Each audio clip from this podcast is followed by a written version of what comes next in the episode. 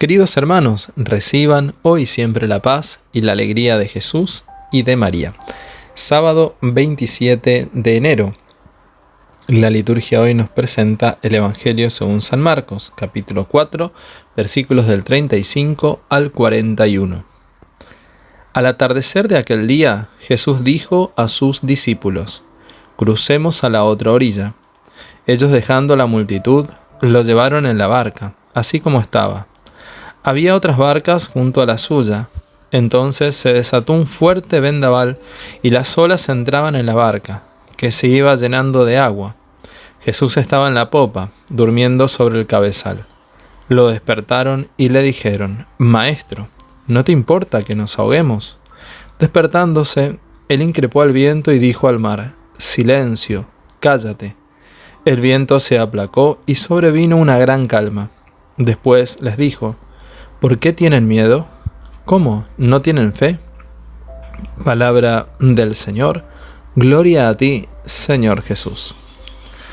Nos dice el Padre Gustavo Jamut en la reflexión de este día que el mandato de Jesús de cruzar a la otra orilla implica dejar la seguridad de tierra firme, tener una visión amplia de la meta y arriesgarse a navegar en aguas profundas, sabiendo que en algunos momentos pueden llegar a soplar vientos contrarios, o que se alzarán las olas de las dificultades y diversos adversarios. Sin embargo, a pesar de todos los embates, nuestra barca no se hundirá, pues tiene un experto timonel invisible, el Espíritu Santo.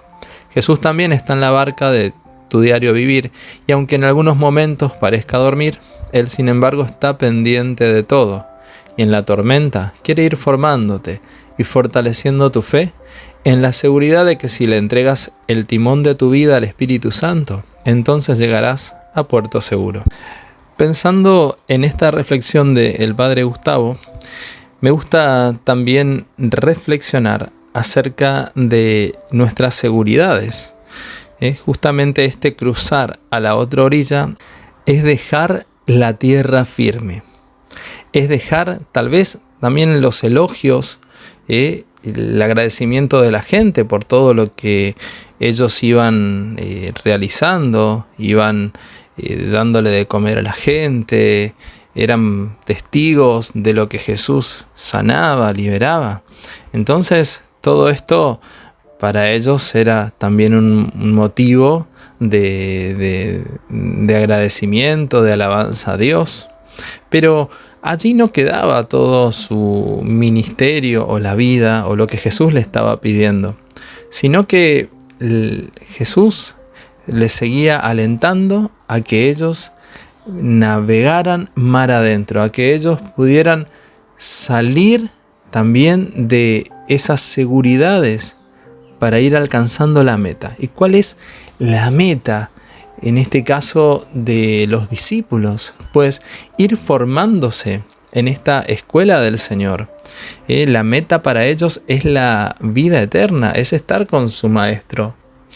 Y pienso también en cada uno de nosotros, que vamos peregrinando en, nuestra, en nuestra vida, en este tiempo, y, también muchos de nosotros tal vez no tiene clara, clara cuál es la meta o el objetivo en la vida.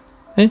No te preocupes, porque justamente necesitamos orar, necesitamos pedirle al Espíritu Santo que Él nos vaya iluminando, ¿eh? que, ¿eh? que Él sea también nuestro eje transversal, que Él sea aquel que nos guíe y quien dirija nuestra barca y que nos vaya ayudando a tener clara cuál es la meta en nuestras vidas.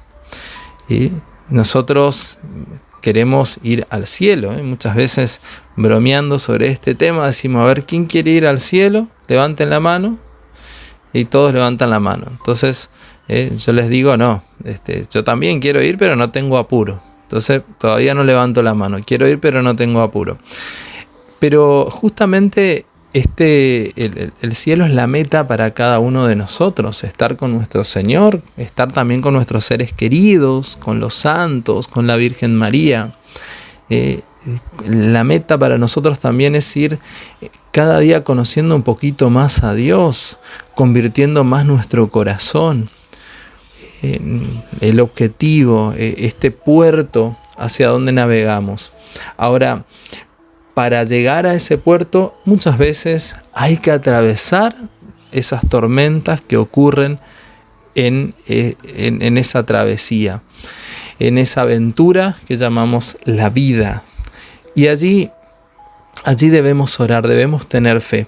Quizás acá los discípulos no tenían, no, no tuvieron fe auténtica, esa fe verdadera, esa fe que nace del sentir que Dios todo lo puede hacer, porque más bien es una actitud de reproche a Jesús. No te importa que nos hundimos, no te importa que, vamos a morir aquí.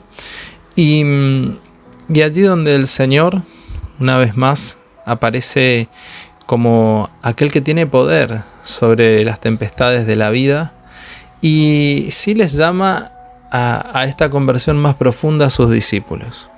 ¿Por qué tienen miedo? ¿Cómo no tienen fe?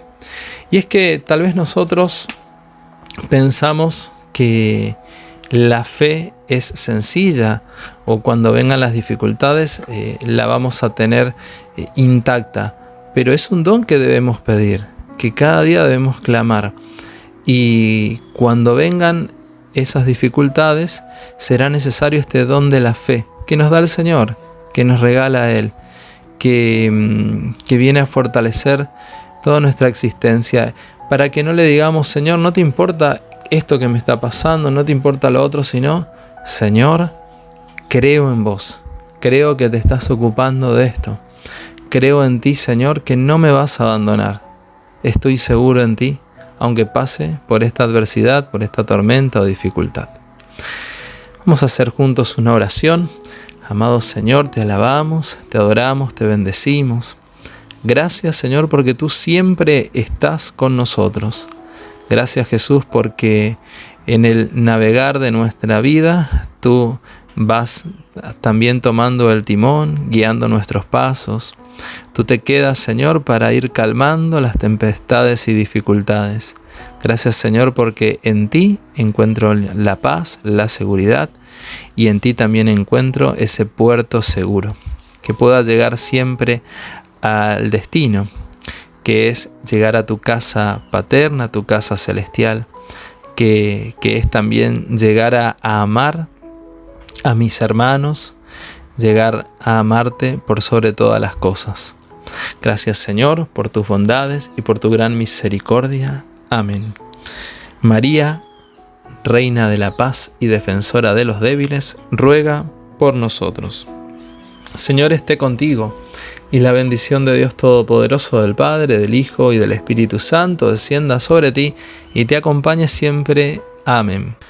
Querido hermano, que el Señor te siga bendiciendo, siga guiando tus pasos y recuerda que mañana tendremos alimentados con la palabra de Dios, este espacio también para reflexionar un poco más detenidamente con el Evangelio y recordarte que es a las 11 horas de horario de la Argentina por nuestro canal de YouTube.